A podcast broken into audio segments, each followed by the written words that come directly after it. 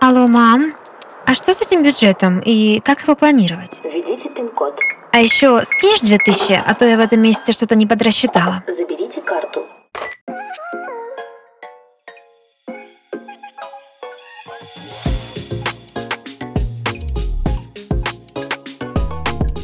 Привет! Вы слушаете подкаст «Алло, мам», в котором я помогу вам справиться со сложностями самостоятельной жизни. Этот подкаст мы делаем в студии Red Barn.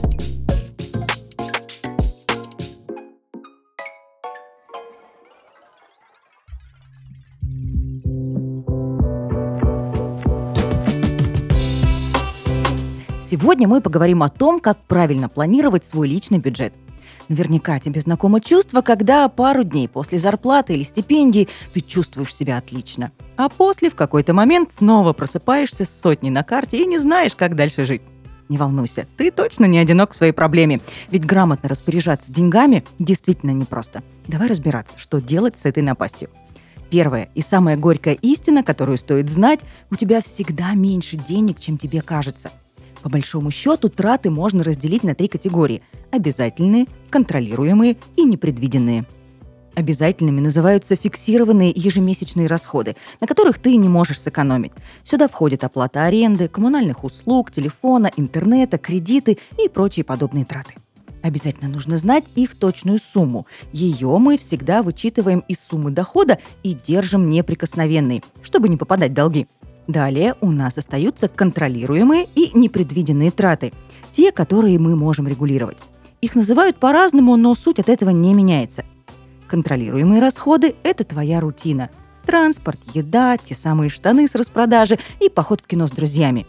Непредвиденные – это внезапные расходы, например, замена сломанного смесителя или поход к платному врачу. На непредвиденные траты можно откладывать часть от дохода, как правило, 10-15%. Теперь становится понятнее, почему денег, которыми мы можем распорядиться, всегда меньше, чем хотелось бы. Обязательные траты, как правило, съедают до половины всего нашего бюджета. Чтобы закрепить эту мысль, давай разберем на примере. Допустим, у тебя есть скромный студенческий доход в 25 тысяч рублей. 10 из них ты платишь за аренду комнаты и коммунальные услуги. Остается 15. Из них вычитаем еще 1500 за мобильную связь и домашний интернет. Итого осталось только 13,5 тысяч рублей. Их придется поделить на еду, одежду, развлечения, лекарства и непредвиденные расходы.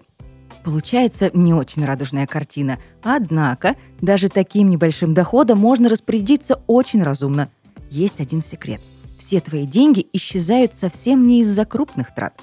Главные пожиратели бюджета – это мелкие расходы. Они незаметны, постоянны и совершенно безболезненны в момент покупки – и каждый раз, когда ты покупаешь очередной стакан кофе с мыслью «ну, 120 рублей не спасут отца русской демократии», ты очень сильно ошибаешься. Именно за мелкими тратами нужно следить и контролировать их особенно тщательно. К счастью, сегодня есть масса способов обуздать свои карманы. Я расскажу о самых удобных, и ты можешь воспользоваться любым приглянувшимся. Первый и самый консервативный способ – таблица бюджетирования – ее можно вести и в дневнике, но это не очень комфортно. Каждый вечер садиться за стол с калькулятором. В сети можно найти много готовых шаблонов, сделанных во всемогущем Excel, который посчитает все за тебя. Одна из самых популярных версий этой таблицы покажет сумму обязательных трат, предложит отложить процент ежемесячного дохода и выведет твой ежедневный бюджет на день. А еще будет предупреждать тебя, если ты его превышаешь. Еще один отличный метод слежки за тратами – различные приложения – их очень много, и ты можешь подобрать конкретное под свои запросы.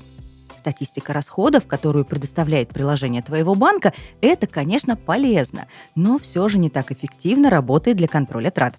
Самая большая трудность – выработать привычку следить за деньгами. Приучить себя ежедневно анализировать все расходы может быть сложно, но и тут есть пара способов для мотивации. Во-первых, ставь напоминания и будильники, чтобы не забывать фиксировать расходы. Некоторые приложения отправляют уведомления, в этом их плюс. Во-вторых, придумывай себе финансовые цели. Например, поставь задачу накопить подушку безопасности, неприкосновенный запас накоплений на крайний случай. В идеале подушка должна составлять 2-3 твои зарплаты. Но если это не работает как привлекательная цель, попробуй мотивировать себя по-другому. Откладывай на развлечения или приятные покупки. Например, экономь небольшую часть ежедневного бюджета, чтобы выйти в плюс и порадовать себя новым худи. С такими маленькими целями привычку формировать легче. Считать деньги и следить за тратами – это немного скучный, но очень важный вопрос. Относись к финансам внимательно, и ты никогда не очнешься с минусовым счетом за 20 дней до зарплаты. Это был подкаст «Алло, мам». Всегда на связи, если мама не берет трубку. Услышимся.